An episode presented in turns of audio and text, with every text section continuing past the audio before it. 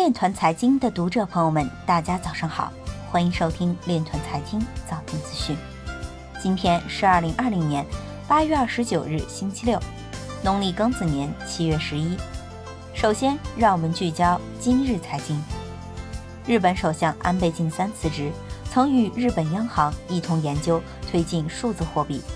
美国政府要求夺回与朝鲜黑客相关的二百八十个加密货币账户。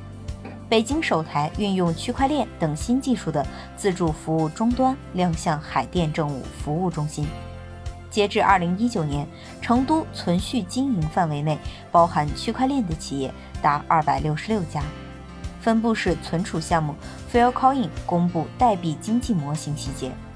加密货币影子银行案被告拥有五十六个银行账户。DeFi 流动性挖矿项目。被曝通过两次授权获取用户资金，分布式数据存储网络进军 DeFi 区域。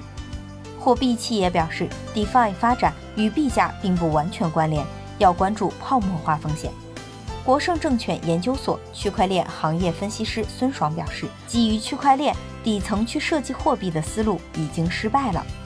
今日财经就到这里，下面我们来聊一聊关于区块链的那些事儿。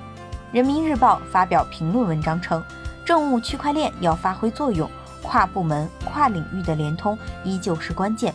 当前政务上链处于快速发展期，规范和引导相对滞后。一些政务区块链如果局限于某一环节，没有根据业务流程形成闭环服务，不仅将带来新的数据孤岛，还可能造成重复建设和资源浪费。上链不是把政务问题简单搬上去。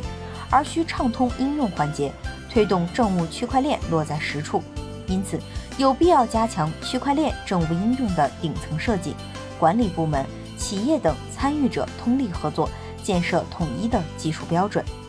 以上就是今天链团财经早间资讯的全部内容，感谢您的关注与支持，祝您生活愉快，我们明天再见。